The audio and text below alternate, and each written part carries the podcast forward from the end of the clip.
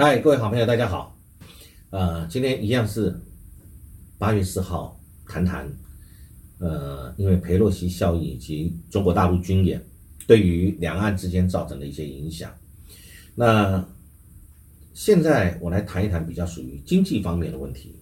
我们来看看两岸的对抗跟两岸发生的冲突对彼此之间有没有什么影响，还是彼此都无所谓啊？我们冲突。那两岸台湾跟中国大陆之间冲突也无所谓，那两个保持良好关系也没关系，都可以是这样吗？我们从经济的角度，从这个切面，我们来切入，我们大家一起来讨论看看。好，我想呃，根据两岸各自的主管部门，我们来看看大家对于彼此之间贸易的情形。先根据我们台湾我们财政部的统计啊。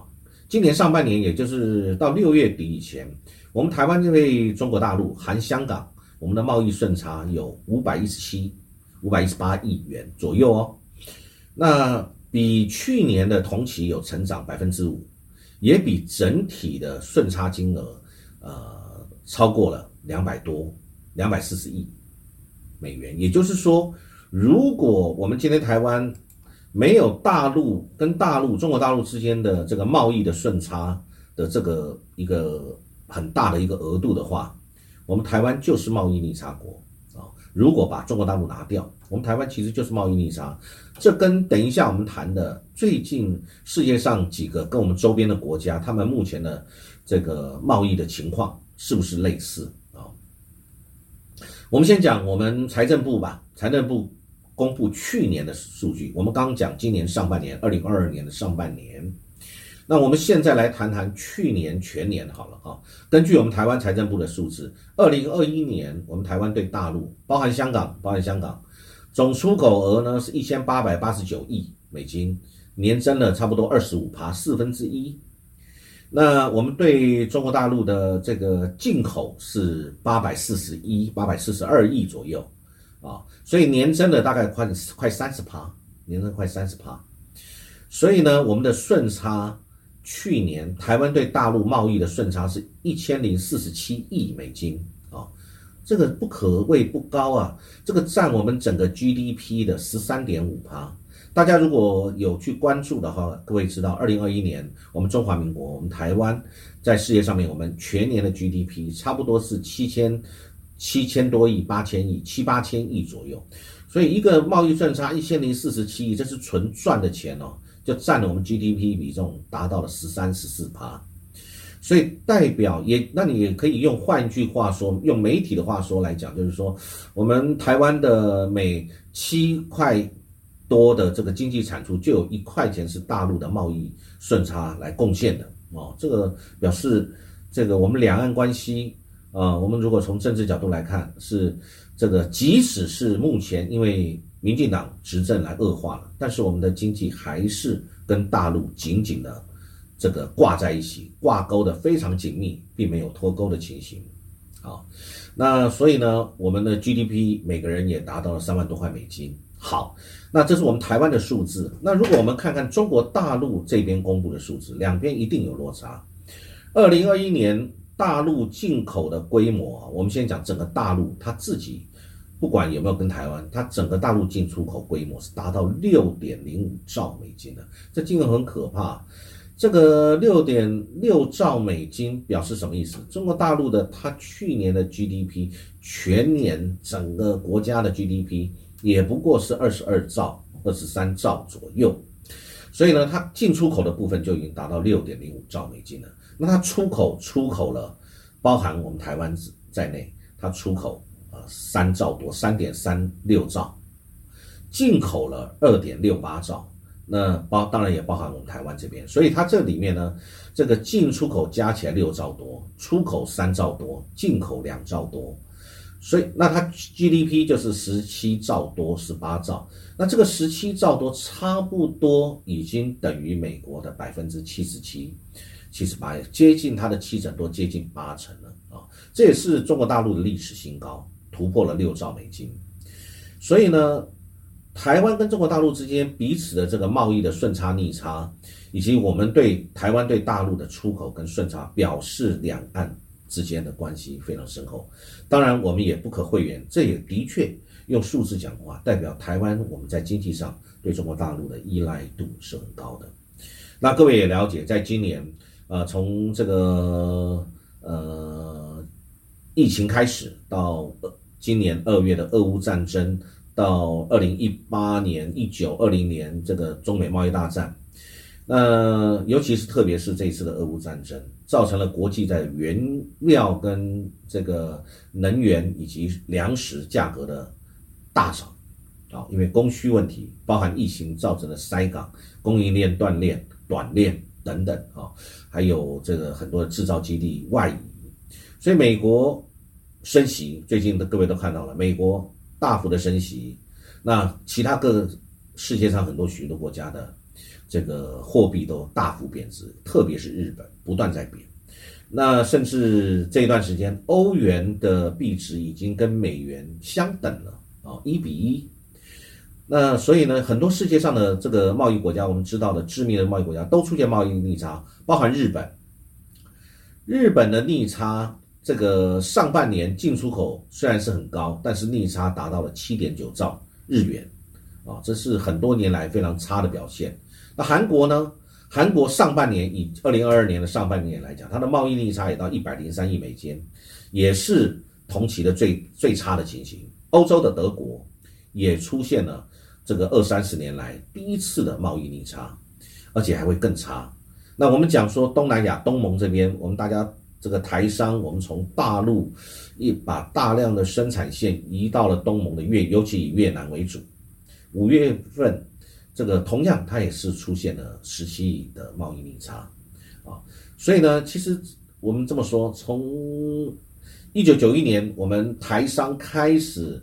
以及陆续的增加了赴大陆投资设厂，以及逐步在增快它的脚步，以及它整个产业聚落，以及大量的这个产业的落地投资以后，那么加上对中国大陆的。市场以及大陆的工厂产生了许多的呃彼此的合作关系，所以两岸的产业供应链已经不断的融合，所以互相的依存度很高。以半导体业来讲就好，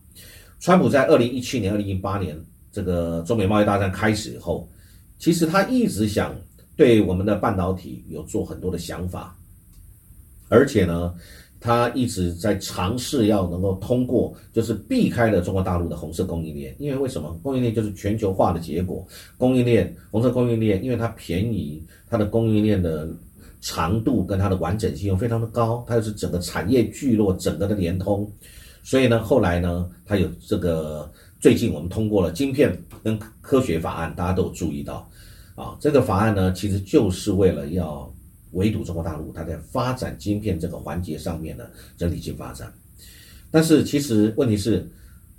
是这个产业毕竟会找到自己的路。各位如果还记得的话，记得二零一八年的十二月，呃，孟晚舟在过境加拿大的时候被扣押，那当然经过了很长一段时间的一个诉辛苦的诉讼，终于孟晚舟获释了。那但是有没有因此对华为造成其他的影响？我认为短暂的有，但对长期来看，各位看得到，不管是华为或者中国大陆的中兴啊，通通是不断继续在往前进步。因为进步不单是只有美国会进步，我们台湾进步，中国大陆它也不断的进步。所以我们要就看到中兴这个七纳米的晶片，它已经出货了，两岸半导体的这个供应链也越走越近。最近谈到了。这个我们讲到美国的这个晶片法案，各位如果还印象的话，都有特别报道到，唯一现在在美国跟中国大陆有投资这个晶片的一个就是我们台湾的台积电，一个就是韩国的三星，这两个都是很重要的。这个在晶片上面互相在竞争，包含美国的英特尔这些晶片产业，未来这个因为受到了这次晶片短缺的这个惊吓。以及发现这个短缺是对于市场是不利的，对企业发展、对国家安全都是不利的，所以在预计二零二三年以后会有大量的晶片厂会开始来做供应方啊，所以呢，我们看到这个中美贸易大战开打前，台湾的我们半导体的相关出口产品占大陆整体比重达到了五成。那我们在去年台湾出口占大陆的的这个比例也到了五成多，接近六成。显见，显然我们两岸的产业供应链是彼此是彼此融入的。当然，这并不是说我们两个呃两边这个彼此说不要了就不要了，这个恐怕是不是这么单纯的。那但是呢，呃，最近各位也都看到了，不论是纪念所谓的中国大陆纪念的九二共识，或者是相关的一些活动，都在最近七月份，二零二二年的七月份。那对于两岸的和平是不是呃走到了尽头？尤其是这两天中共的这个演习，把台湾整个做一个环绕，大家对于中共不论在军事演习上面，台湾民心的一个感受。再加上年底二十大，还有二十大会提出一个新时代党解决台湾问题的总体方略。面对这些问题，我们台湾其实应该是要很谨慎的去想出来我们自己的应对，因为中共他会把他的主控权现在控制在中国大陆的方面，那以及对于所谓的一国两制、两制台湾方案的这些相关的想法，那当然我们台湾这边是没有去回应，而且我们也不认为那是适合的。所以呢，这个所谓的这个这个对于台湾这个解决台湾问题的总体方略到底是什么？现在要等二十大之后我们才会知道。但在二十大之前，因为这一次佩洛西的这个访台，造成了这一次呃我们彼此两岸之间的这样的一个紧张关系，我认为实在是不值得。呃，我们刚提到的九二共识，它是这次三十周年的一个。一个这个所谓的纪念，以及这个相关我们刚才谈到的这个台湾问题的这个总体方略，到底会是什么样的一个结局？因为这一次佩洛西的访台提早了把它引爆，同时把紧张的情势升高。那习近平这一次也特别有提到，我想这一次他在这个七月份跟拜登这个高峰会谈的时候，有特别有提到。呃，讲说这个两岸同属一中，坚决反对台独分裂、外部势力干涉，那不要玩火自焚啊！所以这句话现在令人觉得玩味啊，就令人觉得玩味。到底习近平谈的是不是就是这个演习？还这个演习会不会按照原计划七号八月七号结束，还是会延长？还是会因此擦枪走火？还是因此美中台哪一方不小心这个不克制？发生了不可预期的后果。那，我们要谈到这个，虽然在之前七月份，拜登跟习近平的这个这个线上会议是有谈到，因为拜登也特别重申，美国没有要改变一中的政策，也不会改变。那美国也不支持台湾独立。那台白宫这边在会后也也表示，关于台湾。这个说拜登呃，这个会后记者会，拜登强调没有改变，美国也强烈片面呃反对片面改变现状或者是破坏台海和平跟稳定啊，所以呢，其实美国的做法当然一贯是这么说，但是中国大陆的解读就在于他们对这个事情的看法是什么。那当然里面拜登一样是重申台湾关系法、美中三公报，但是也讲到对台湾的六项保证。啊，那以及美国的一中政策，中国大陆的一中一中原则，其实这个事情其实就是彼此在这些事情上面的，呃，一个对话，甚至是较量。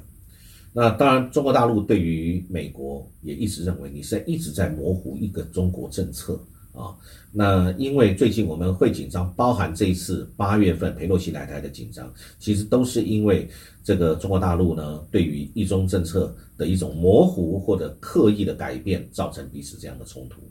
我想这个事情对我们要引以为戒。我觉得对于两岸最重要的是和平、经济跟稳定的发展，跟彼此的对话交流。啊，这是我个人的看法。不知道大家的看法是怎么样？希望我们能够很平顺的度过这一次两岸的紧张局势。好，谢谢各位，祝各位有美好愉快的一天。